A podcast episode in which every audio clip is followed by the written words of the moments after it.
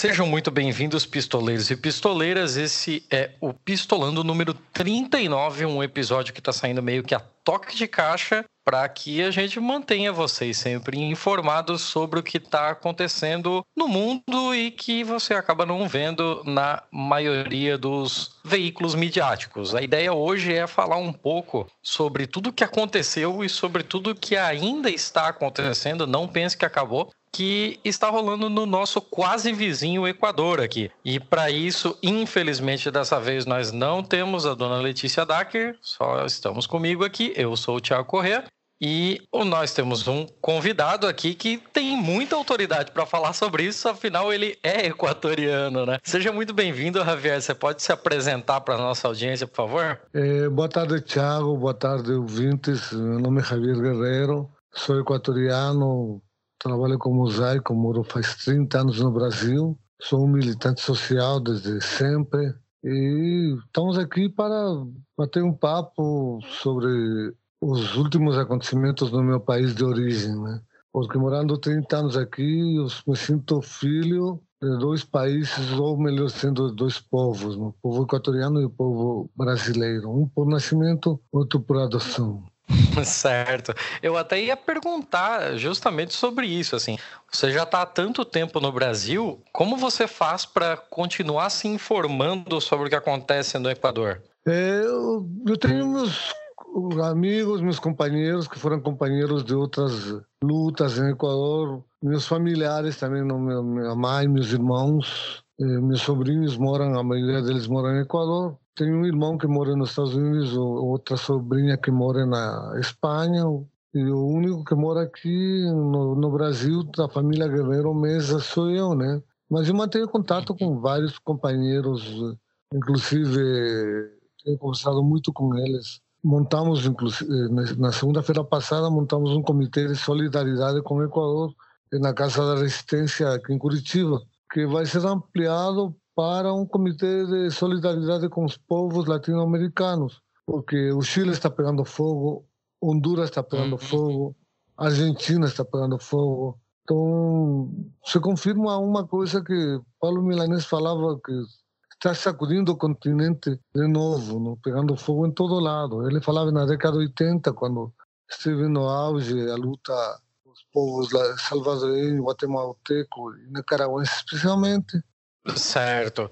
É, a ideia, mais ou menos, é que assim, o nosso ouvinte, eu imagino que ele já não esteja totalmente no escuro sobre isso. Nós já tivemos alguns amigos nossos, inclusive, de outros podcasts falando sobre isso, e como material complementar, eu não posso deixar de indicar aqui tanto o Teologia de Boteco, do Cristiano uhum. Barba, com o Acácio Augusto, que falou muito sobre uh, a questão sociopolítica equatoriana em relação a, a tudo que está acontecendo e tal, e também um um episódio que saiu hoje mesmo, no dia da gravação, dia 21 do 10, é, dos nossos amigos, do Marcelo Pereira, do Granma Podcast, que também falou com, inclusive, com um pessoal que, tanto equatoriano que está aqui no Brasil, quanto gente que está em loco e tal, né? É, hum. Eu também me meti a bobo, apesar de não ser a minha especialidade, eu acabei fazendo um, uma pequena sequência informativa no, no Twitter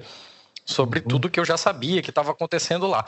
E uma coisa que eu fiquei meio. É, eu, eu coloquei naquela, naquela sequência, mas depois eu fiquei meio na dúvida se eu estava sendo assertivo com isso ou não. É que, de repente, quando tudo aconteceu do paquetazo, que, que foi é, anunciado e tal, a reação foi muito rápida. Foi questão de dois dias para o pessoal estar tá na rua. E isso deixa a gente até um pouco impressionado, assim, né? Porque aqui no Brasil a gente teve as, as manifestações do dia 30 de maio e tal, a gente teve as manifestações em defesa da educação, né?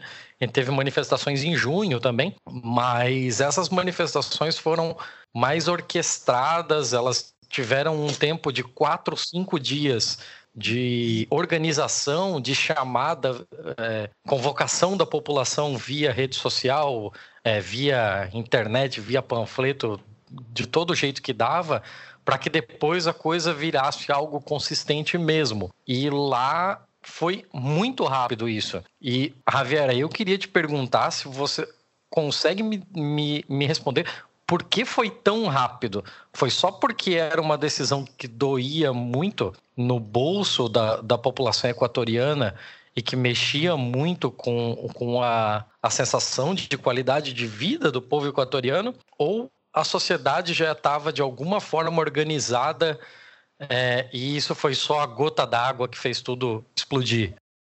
Tá. É, Tiago, o seguinte, para entender um pouco o que aconteceu no Equador, temos, não sei se vai dar tempo, mas tem que fazer um breve relato histórico dos movimentos indígenas no Equador.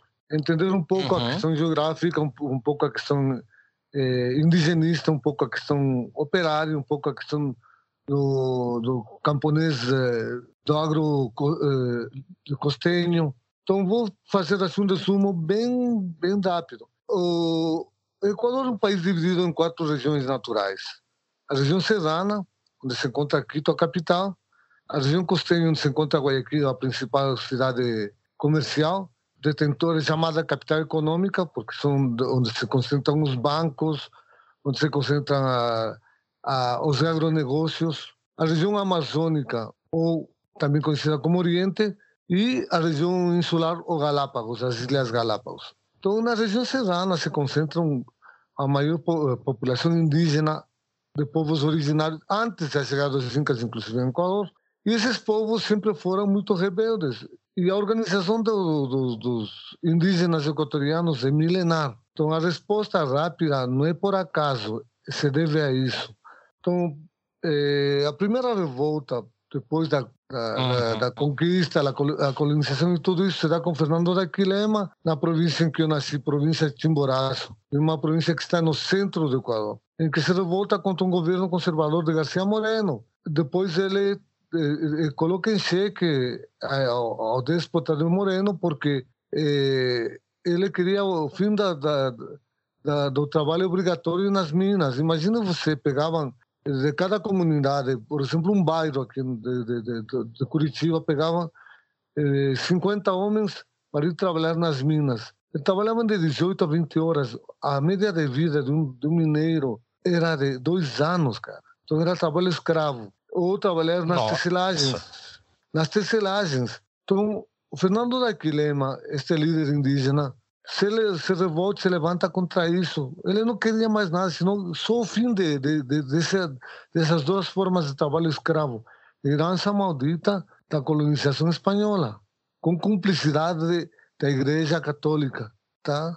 Depois, no, no final do século XIX, eh, Eloy Alfaro, um líder liberal que comanda o, uma revolução liberal, burguesa liberal, em que coloca fim à, à concordata de igreja e Estado, a separação de igreja e Estado acontece com ele, educação básica e laica obrigatória, o matrimônio civil, o divórcio, 1895, tá? Uhum. E, na minha província aparecem dois irmãos, os irmãos Laço, que eles chegam ao grau de general nas, nos gestos de, de Eloy Alfaro. E com Eloy Alfaro se acabam todas essas leis obrigatórias. A prisão por dívidas, que se teu pai adquiriu uma dívida para, para, para comprar um terreno e ele morria, você continuava pagando teus, teus filhos, teus netos, teus bisnetos. Então, já, e se não tinha dinheiro, você ia preso. Esse tipo de é quase como uma herança ao contrário, né? Sim, é herança maldita. Herança maldita, né? Uhum. E uma vez mais com a cumplicidade da cúpula da Igreja Católica, né? E depois, então, então depois que acontece? Na década de 70, 60, surgiu uma figura muito interessante chamada Monsenhor Lenias Puranho, bispo, que ele cria uma, uma rádio chamada Escolas Radiofônicas Populares, em que transmite programas em quechua e começa a alfabetizar os indígenas. Este bispo Proânio é ligado à teologia da libertação com Gutierrez no Peru, com os irmãos Boff, Dom Helder Câmara e outros mais aqui no Brasil, Monsenhor Romero, em Centro-América, hum, os uhum. principais representantes e na década de 70 acontece outra revolta.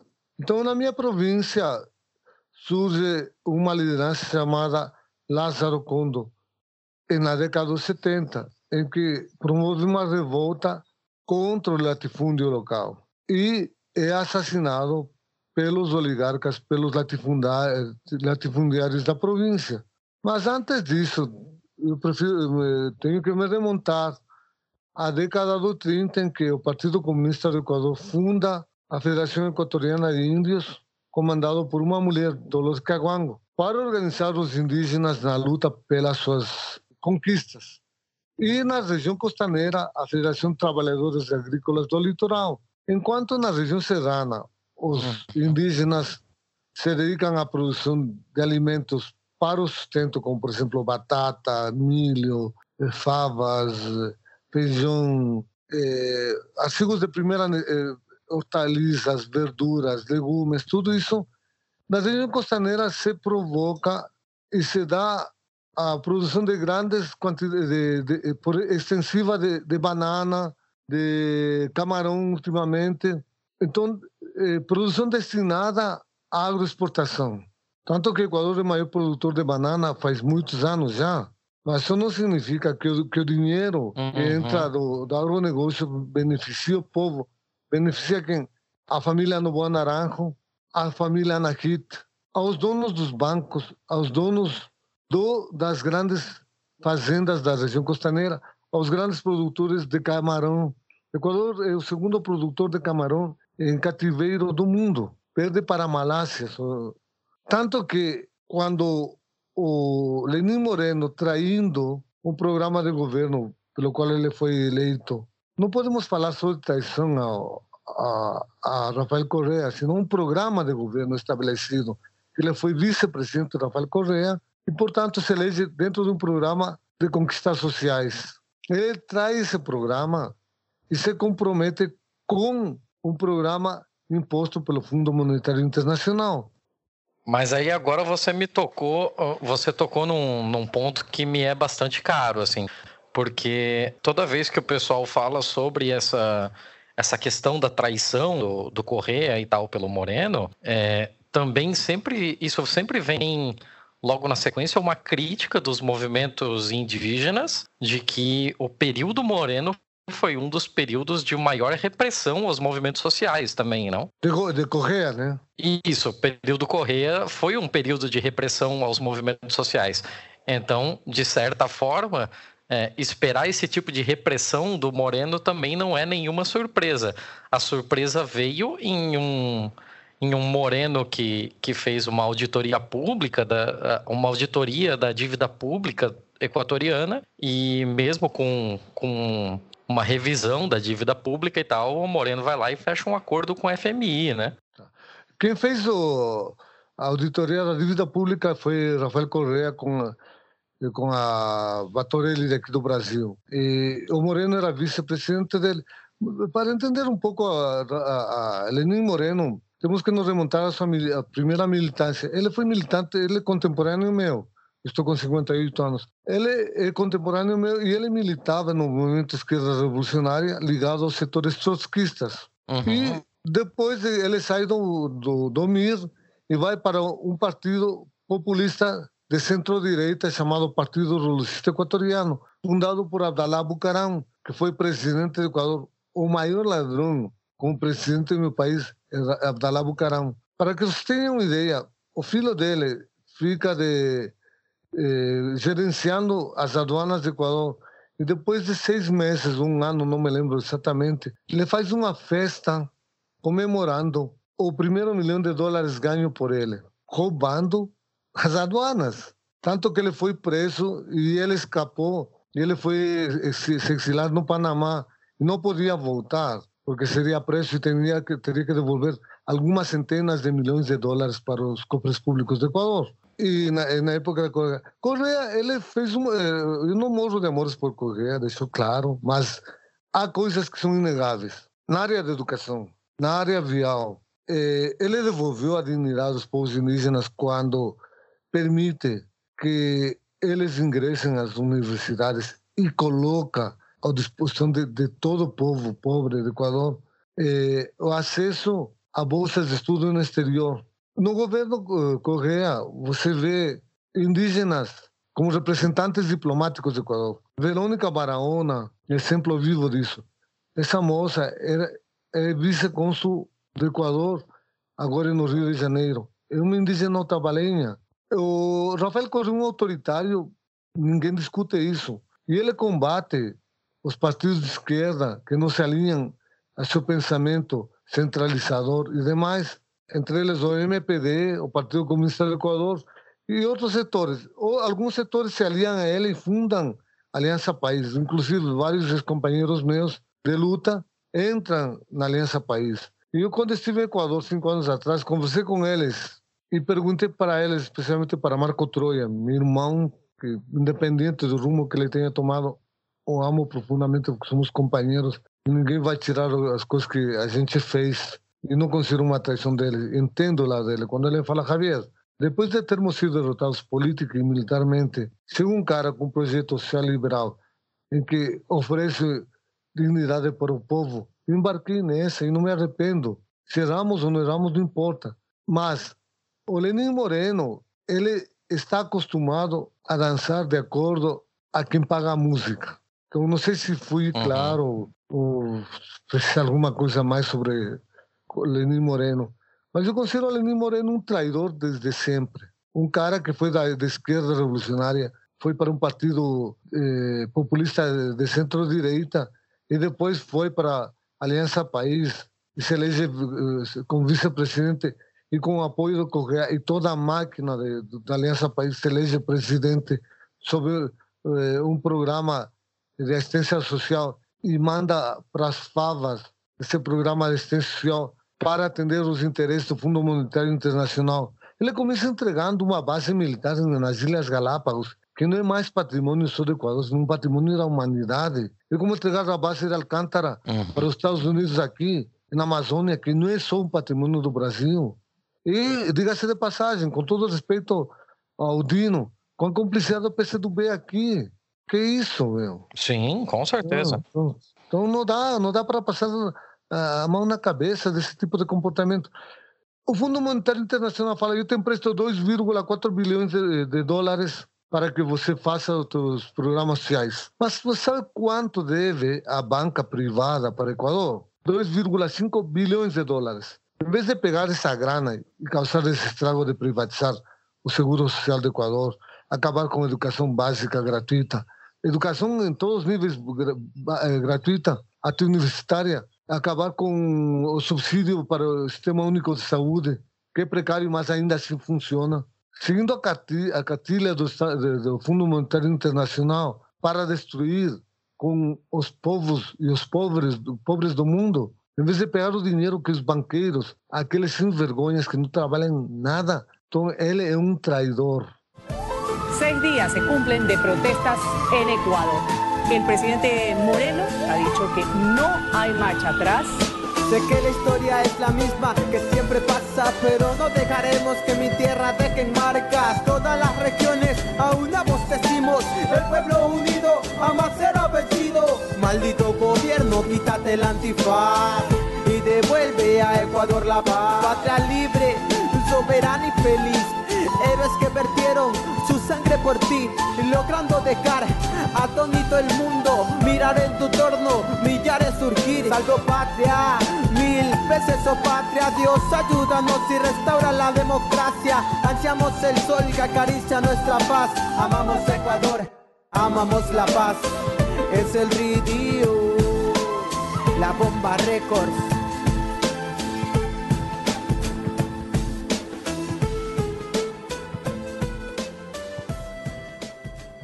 Outra coisa, ele eh, pede para eh, que o povo sacrifique, eh, colocando que de um mês trabalhado, um dia de trabalho seja doado para o Estado que a redução das férias. Exato, eu, eu queria chegar exatamente nisso, porque é, muito se fala da, da, questão dos combustíveis e tal, né? Mas hum. o paquetaço era muito maior do que isso, inclusive dizia sobre um dia por mês do salário Sim. do trabalhador seria retido para o governo, ou hum. as férias seriam é, cortadas de 30 para 15 dias na, no funcionalismo público, entre uhum. outras entre outras coisas, né? É muito maior do que apenas os combustíveis.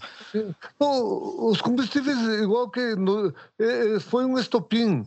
Imagina você o que o, combustível ser subsidiado durante 40 anos e da noite para o dia vem o, o senhor Lenin Moreno e fala não, de agora em diante eh, o combustível vai de, eh, sobre 125% o gás de cozinha para, eh, para ser subsidiado, ou disse para ser subsidiado, e os transportistas, ao igual que aqui, que são um bando de sem vergonhas, ele promete reduzir, eh, continuar com o subsídio para eles e que o resto do povo se dane. E aí os indígenas falam, não, nós não queremos isso, queremos sentar na mesa de negociações para ver tudo isto. A derogação do decreto 883, mas todo este pacotaço. Queremos rever tudo isto. Aí o povo miserável, povo miserável e pobre, vão para a capital.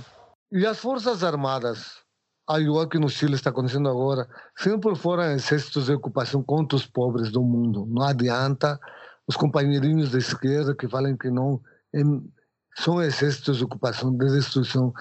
O presidente do Chile falou que agora que está em processo de guerra contra um inimigo poderoso. O ministro Jardim, Equador, falou a mesma coisa. Estamos em estado de guerra contra um inimigo poderoso.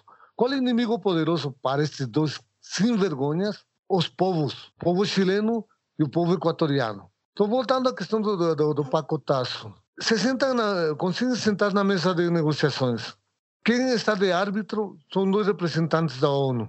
Por um lado, e por outro lado, os representantes dos movimentos sociais, especialmente da Confederação Nacional de Nacionalidades Indígenas do Equador. Então, se sentem na mesa e Pablo Dávalos, que é um dos assessores da CONAI, uma entrevista dada recentemente, ele falou o seguinte: nós estávamos jogando, de um lado estava os movimentos sociais, do outro lado não estava só o presidente do Equador, estava o controlador geral da República, os ministros de Estado e os dois representantes da ONU, que trabalharam como mediadores. E aí ele falou: nós jogamos uma partida de futebol tendo os árbitros e a, e a cancha em contra nossa. Então, o senhor, e aí o, o Roldan, que é um o Contralor Geral da República do Equador, fala: vamos fazer este acordo e tem que ser feito agora.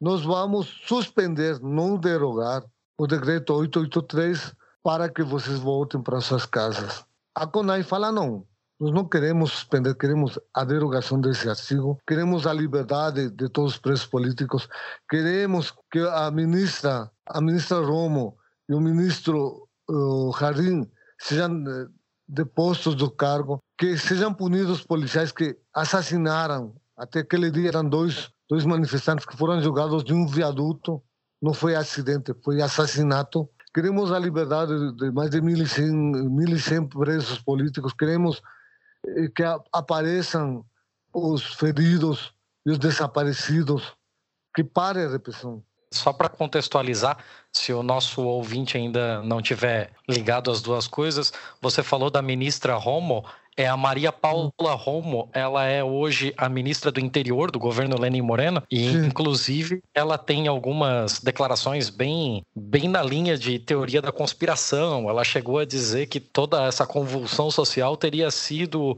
um complô para um golpe de estado orquestrado por por comunicação, por, por comunicadores, por meios alternativos e por por correístas. Ela se disse muito impressionado porque a Russia Today, né, a televisão estatal russa, passou uhum. imagens ao vivo da, dos confrontos no Equador, enquanto a principal televisão russa passava Bob Esponja. Então, é, teve até um, um, negócio muito curioso que durante o, o pico da, das dos conflitos ali no nono, décimo dia, você ia hum. olhar o, os tópicos mais comentados no Twitter do Equador e tava lá sempre em segundo, terceiro Bob Esponja, porque a, a, a televisão, a, a, grande mídia se negava a mostrar o que estava acontecendo e estava passando desenho animado. As pessoas estavam dependendo mesmo da mídia independente, dos comunicadores alternativos e tal. E ela chegou a dizer que isso tudo era um grande complô, só para contextualizar a declaração dela. Aqui nós temos o PIG, que é a Globo, Record, SBT e Band. Em Equador também tem o PIG, Partido da Imprensa Golpista, que é a Teleamazonas, a Ecoavisa e agora não me lembro qual, mas sempre foram uns sem vergonhas. A Teleamazonas era do Grande Centeno, na época que eu morava em Equador, maior assassino de índios, tá? Só para contextualizar. Esta Romo foi ministra de, Rafael Correa, outra traidora. Então foi, foi é, é, cria corvos e te arrancarão os olhos. Lenin Moreno e esta senhora. Então, voltando à mesa de negociações, aí vou, eles se comprometem em derogar o decreto 883, mas quando quando saem da mesa de, de, de, e eles se recusavam a que seja gravado, transmitido ao vivo. Inclusive, os dois representantes da ONU falaram que não podia ser gravado nem filmado, menos ainda retransmitido ao vivo, para que o povo saiba o que está acontecendo. Mas aí teve os movimentos sociais se impuseram, falaram não, ou gravamos ou não, ou não tem como sentar na mesa de negociações. Estão acostumados a mentir a mentir e enganar permanentemente os pobres do mundo. Depois disso, depois de que eles saem da mesa de negociações, ao dia seguinte começa a perseguição seletiva. Começa com os correístas. O correísmo não teve nada a ver com isso. O correísmo como tal. Rafael Correa está na Bélgica, onde mora a esposa dele, que a esposa dele é belga. Uhum. E claro que teve correístas que se integraram na luta contra as barbaridades, senhor, como qualquer pessoa com mínimo de consciência de classe vai se insurgir contra essas medidas econômicas, porque senão seria um povo borrego, povo de carneiros. Infelizmente, o povo equatoriano não é um povo de carneirinhos que vão direto para o matadouro. Sabe se posicionar contra esse tipo de medidas. Melhor lutando, morrer lutando que morrer eh, esperando que, que nos resolvam nossos líderes as coisas. Ui, me perdi um pouco. Desculpa. É, não, que isso, imagina. É, só para voltar num ponto que você só passou por cima, mas, mas não chegou a, a falar muito mais sobre. No, logo no dia seguinte, né, foram 11 dias de manifestação, e no 12 dia a, o, o governo resolveu sentar para negociar e tal. É, tudo foi dado por, por ajustado, haveria a derrogação do decreto 883, que era o do aumento dos combustíveis e tal. O, o povo conseguiu comemorar aquele domingo e, e ver uma, uma luz no fim do túnel de, pô, fizemos o governo Moreno retroceder. Logo no dia seguinte, no dia 14, se eu não me engano. 14, sim. sim. É, isso, logo pela manhã, é, a polícia invadiu a casa da, da prefeita. Da não, governadora é, da província. Isso, eu, eu, queria que você explicasse, né? Ela, ela tá colocada ah, como é. prefeita, mas na real é, é o governadora, né? Tem o alcade, né, para ah, prefeitos, já, já né? o equivalente à prefeita. Ah, já, já explico isso, não tem problema. Então, a, a, a, é, Equador é dividido, igual que o Brasil, o Brasil é dividido em estados, o Equador é dividido em províncias. É, e são eleitos pelo voto popular prefeitos que seriam, que correspondem aos governadores. E uhum. os alcaldes que correspondem aos prefeitos, alcaldes são a autoridade máxima das cidades. E os alcaldes vêm a ser igual a prefeitos das cidades daqui no Brasil. Então, prefeito igual a governador, alcalde igual a, prefe... a prefeito. Acho que fui claro. Patria, mala palavra.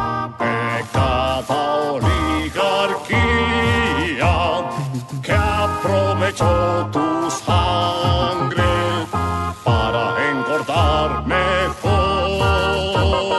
Yo no quisiera verte de sucia minería, misma que bate el aire, las aguas y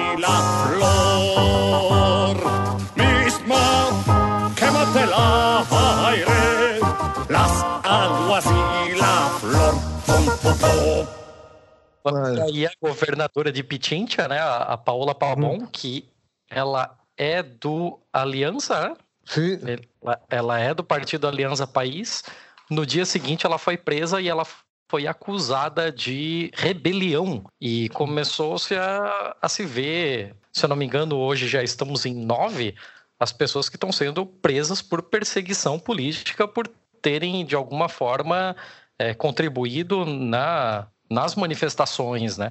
E a, ainda no dia de hoje, a Paola Pabon continua presa e ela, inclusive, ela foi proibida de receber a visita de um eurodeputado, o Manu uhum. Pinheda, que é do Partido Comunista da Espanha uhum. e deputado da, da Assembleia Europeia. Uhum. E como, como isso está sendo recebido? Assim, mesmo com um retrocesso, com um retorno, a volta atrás do governo com relação ao decreto, ele continua tendo medidas extremamente autoritárias contra os opositores. E a, a população não sente medo de que a, a, coisa possa recrudescer e os decretos todos voltem e já voltem com, sei lá, exército na rua e com uma, uma chance de tentar matar uma nova mobilização antes mesmo de que ela tome corpo? É os movimentos sociais em Equador estão em estado de alerta permanente, estado de guerra, vamos falar claro. Há uma guerra,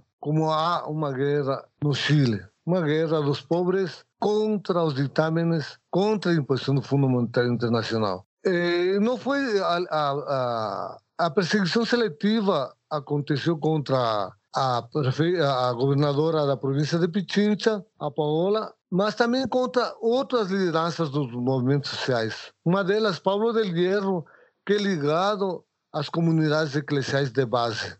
Então, todos aqueles que, que se colocam contra a palavra do presidente Lenin Moreno, que é o títere dos Estados Unidos, vai ser preso, está sendo preso. Mas nós temos eh, que levar em conta que o povo está em alerta. E assim como o Estado está disposto a, matar, o povo também está disposto a reivindicar seus direitos. Não sei se eles estão dispostos a matar, mas eu acho que sim. O fato de terem suportado durante 11, 12 dias eh, todo aquele assédio, toda aquela aquela falta de respeito contra os direitos fundamentais que nos que não viam se eram crianças, mulheres, nada, desciam o pau, desciam o cacete, bombas de lacrimogêneas, bombas vomitivas, que são proibidas na, na Convenção de, de Genebra, foram jogadas lá, sem respeitar a, a, a bandeira branca dos socorristas acadêmicos de medicina, que deram uma aula de dignidade com as brigadas médicas saúde popular, ajudando e resgatando os feridos e levando para duas universidades, três universidades, a Universidade Salesiana, a PUC e a Universidade Central do Equador. Que em Equador ainda, felizmente, as forças de repressão respeitam e não entram, não invadem esses espaços da alma mater. E também dentro da Casa da Cultura, que é um prédio enorme, circular, onde eram resgatados e protegidos os feridos e cuidados feridos. Então eu acho que em Equador eh, vai instalar a qualquer hora uma nova revolta e com umas eh, implicâncias muito maiores. Nunca se viu, historicamente, em meu país, nos últimos 40 anos, uma repressão tão brutal como a que se viu nestes dias. Eu acho que Equador escreveu, o povo equatoriano escreveu um, uma das páginas mais sublimes, dolorosas da luta dos povos nos últimos anos pela sua completa independência, independência e libertação. É, Equador, os movimentos sociais não querem mais derrubar o, o Lenin Moreno. Eles querem mudar a estrutura do Estado. Um Estado que sempre esteve ao serviço dos banqueiros, ao serviço das oligarquias, e especialmente ao serviço dos Estados Unidos, querem criar um Estado ao serviço dos pobres, dos trabalhadores, dos que geram, na verdade, a riqueza dos países em geral. Essas são palavras, inclusive, ditas por Pablo Dávalos, que é um economista assessor da CONAI. Ah, tem que ressaltar um fato concreto. Tem um senhor chamado Enrique Ayala Mora, presidente do Partido Socialista Equatoriano, que é assessor, não sei se continua assessor, da Frente Única dos Trabalhadores e da CONAI. E este senhor tem um áudio, posso te mandar, em que ele claramente trai e explica aos assessores de Lenin Moreno como fazer para atrair a, a, a CONAI a, e, a, e a, a FUT eh, mesa de negociação. Se negocias com os dois fuertes, ya se quedan solo los correístas, ya les puedes acusar a los correístas de delincuentes. No, creo yo que hay que apurarse demasiado, veamos cómo están. La primera cosa, no negocien nada. No den, no den, no den nada gratis, porque no les van a pedir más. ¿Cómo vas a ceder todo? Si, si ahora anuncia el presidente, en la hipótesis de que así sucediera, no, yo sé que no va a pasar, porque él tiene ahí un lobby muy fuerte de gente que le va a sostener con las medidas. Pero comparaos que el presidente diga, suspendemos las medidas o derogamos el decreto. Mañana le piden la renuncia. Es un canalla, es un crápula ese señor. Fue rector de la Universidad de Simón Bolívar, Universidad Andina Simón Bolívar. Y los compañeros indígenas nos han dado una aula de economía política, una aula de luta de clases. Sin nunca ter lido a Marx, Lenin, ni, ni ter frequentado Oxford, ni Yale, eh, nenhuma dessas universidades. A academia tem que se curvar ante a sabedoria popular em determinados momentos. Um desses momentos, esse é o momento histórico que o meu país deu. Meu país de origem, porque este também é o meu país. Este também é o meu povo. Eu me sinto em casa aqui. 30 anos moro aqui. Amo o Brasil. Amo este povo. E sempre declaro meu amor por este povo. Javier, só deixa eu te perguntar mais algumas coisinhas que é só para acabar não esquecendo e eu sei que claro. logo, logo eu preciso te liberar. Então, por curiosidade, é, eu tenho frequentado algum, alguns grupos, algumas coisas também por onde eu, eu me informo sobre é, o que está acontecendo no Equador. E o pessoal tem chamado as revoltas agora de 2019 de Revolução dos Zangões, né? Revolução de los Zánganos. E, e você sabe dizer o porquê disso? Porque o senhor Lenin Moreno, é, o Zángano Zangão, o parasita do, do, das abelhas, que não fica sem fazer nada, que só serve para procriar, tá? Então, este senhor Lenin Moreno, vagos, zânganos, vayan a trabalhar, preguiçosos, sangões, vão trabalhar de vez de ficar sem fazer nada, sem manifestação. A mesma coisa que falam aqui quando você faz uma greve. Fala, por que você não faz greve na segunda-feira? É no domingo. Você tem que fazer dia de semana. Claro que tem que fazer dia de semana, senão como você vai paralisar o país, meu? Então, então aí o povo aproveita essa sabedoria, fala, não, então nós somos sangões, nós, nós outros somos os zânganos, e é a revolução de los zânganos, sim, senhor. Então é isso, a revolução dos sangões, sim. Essa é a resposta, sabe? Essa, essa coisa, essa resposta imediata à piada, né? Aproveita, se aproveita de uma situação ruim para converter em algo ridículo. Por exemplo, tem um cachorro que é a, a mascote das, das revoltas populares em Equador chamado Firulais. Um cachorro que, de repente, apareceu nas manifestações atacando a polícia, avançando contra a polícia e defendendo os manifestantes. E foi adotado. E esse cachorro ficou perdido durante dois anos. Donos, quando vêm na, os vídeos falam nosso cachorro, que não chama Firulais, agora não me lembro o nome verdadeiro dele, mas virou uma mascote, cara. E está chamando Firulais para presidente, coisa assim. então é, é, é, Essa história coisa... do porquê dos zangões eu não sabia, isso é realmente Sim. muito bom. Só para a gente encaminhar para o final, então, passando os últimos números aqui, até onde sabemos dos 11 dias ali do, do levante popular, foram pelo menos oito mortos, 1.192 uhum. detidos, 1.340 feridos. Uhum. É, eu não achei, eu não sei se você sabe sobre o que aconteceu com esses 1.192 detidos, se eles já foram liberados, se foi negociado algum tipo de anistia com o governo para que eles não fossem processados pelo que aconteceu durante essas manifestações. E eu também gostaria que você pontuasse para a gente o que a gente pode aprender com o que acabou de acontecer no Equador, com o que a gente está vendo que está acontecendo nesse exato momento no Chile. O, o que, que nós aqui, brasileiros e também latino-americanos, podemos aprender com os últimos levantes populares? É, vamos por partes. Não tenho mais informações fora as que você tem sobre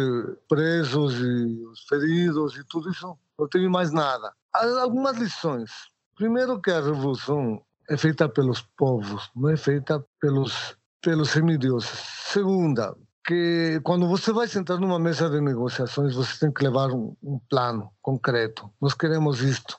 Aprender a ceder em coisas que você pode ceder para poder avançar mais para frente, mas sempre em lugar público, sempre com muitas câmeras filmando, gravando, para evitar de que os dirigentes se corrompam e se vendam. Porque é muito fácil você corromper um dirigente. Se você fala, fica quieto, te dou um milhão de dólares e assina qualquer coisa, se vende. Por um milhão de dólares tem muita gente que se vende. Bom, aqui teve gente que se vendeu por menos, né? Então, outra lição.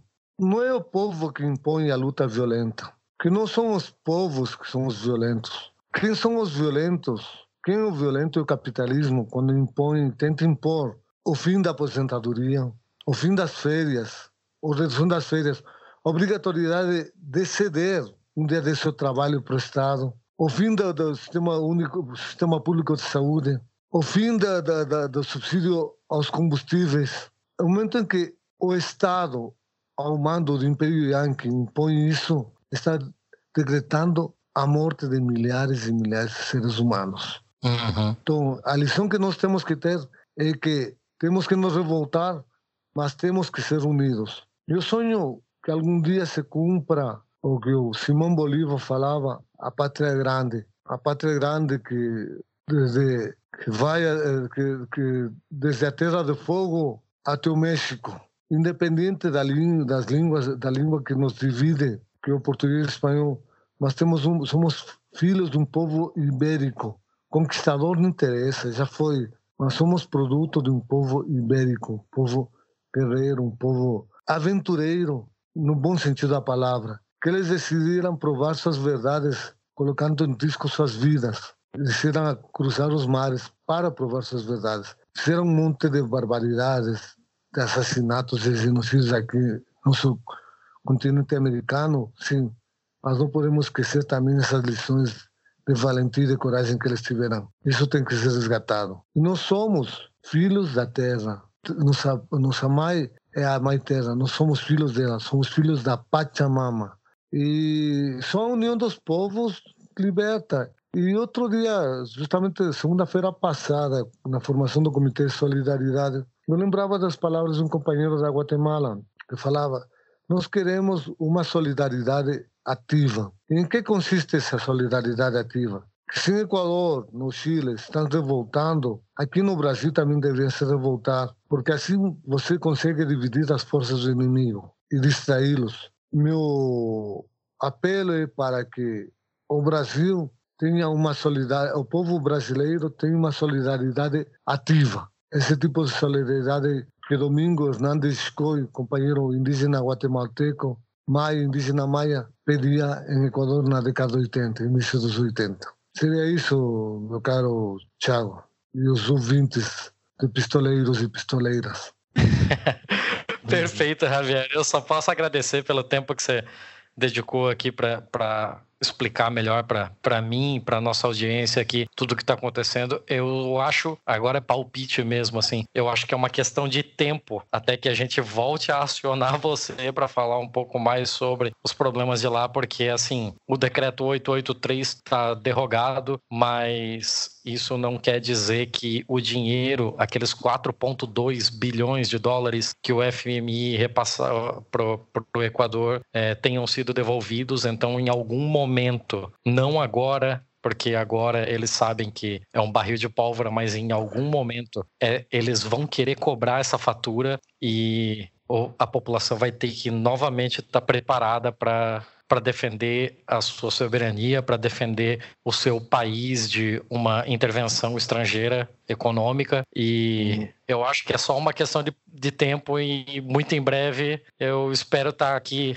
mais uma vez falando com você e a gente tendo notícias boas sobre mais uma resistência vitoriosa do, do povo equatoriano. Eu agradeço muito, Tiago, em nome de, do meu povo equatoriano, agradeço muito em nome dos meus irmãos do Equador, pela oportunidade que você me dá de falar um pouco sobre contar um pouco da história do meu povo. Eu me emociono muito porque faz 30 anos que eu moro aqui e, e ver que meu povo não perdeu a sua dignidade, que deu uma lição de dignidade ao mundo inteiro, de como tem que ser colocado em seu lugar aqueles vende-pátrias, aqueles sem vergonhas que querem destruir a soberania de um povo. E ouvintes, um forte abraço e vamos que vamos, companheiros. Não podemos fraquejar.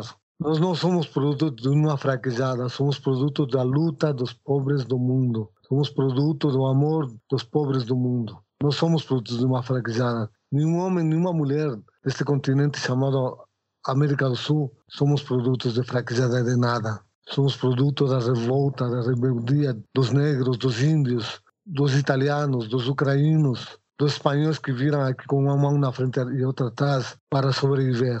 Somos isso. Só isso mesmo. Tchau e desculpa a emoção.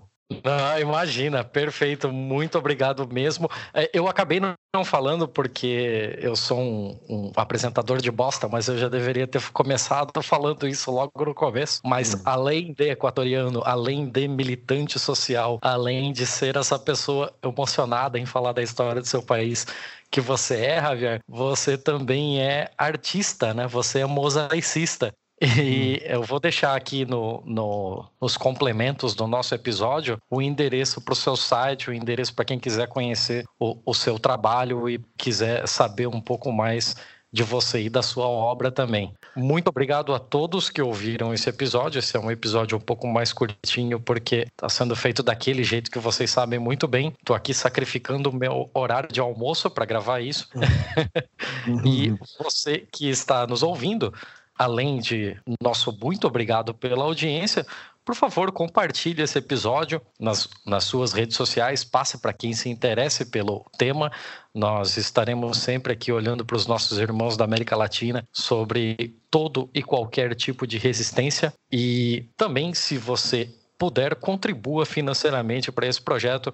A partir de cinco reais por mês, você pode passar em, em catarse.me barra pistolando e pode nos ajudar a manter esse nosso pequeno projeto aqui e contar histórias como mais essa vitória do povo equatoriano. Muito obrigado a todos e até semana que vem.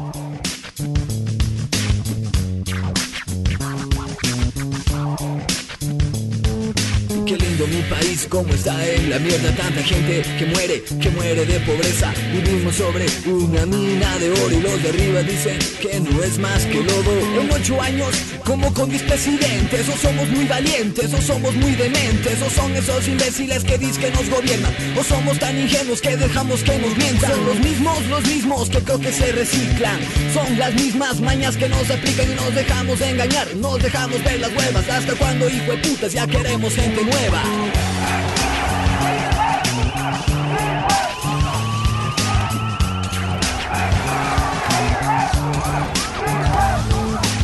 estamos cansados, tristes, solos y acabados. La plata del país, uno a uno se han llevado y se van del país como si nada ha pasado. Escotados por milicos, por chapas y por aliados. Los mismos que se quedan ocupando aquí sus puestos. Líderes en huelgas y guapos del Congreso, ministros de finanzas y nadie se va preso.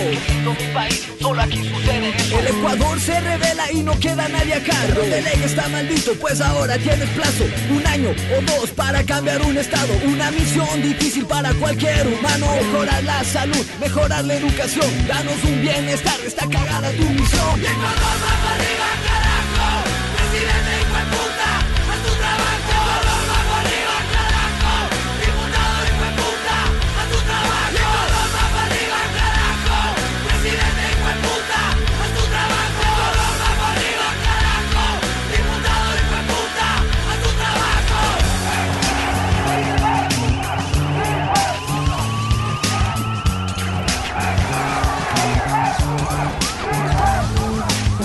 estamos cansados de los mismos de siempre. Queremos uno más que por lo menos lo intente. Que en vez de robar de empleo a nuestra gente No nos mande a matar como el otro presidente. Pero nosotros también debemos de aportar en algo. Esto es nuestro país y somos ecuatorianos. Crear una conciencia, empezar desde abajo. Hacer las cosas bien para llegar lo más alto. Tan alto como antes pensábamos llegar. Antes que no emigrábamos hacia un mejor lugar. Los malos son los mismos, nosotros somos más.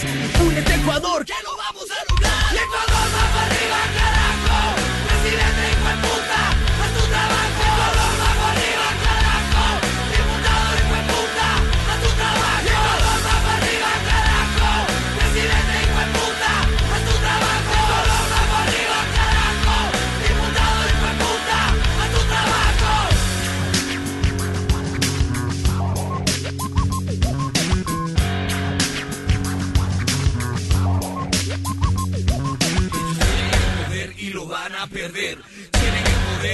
van a perder.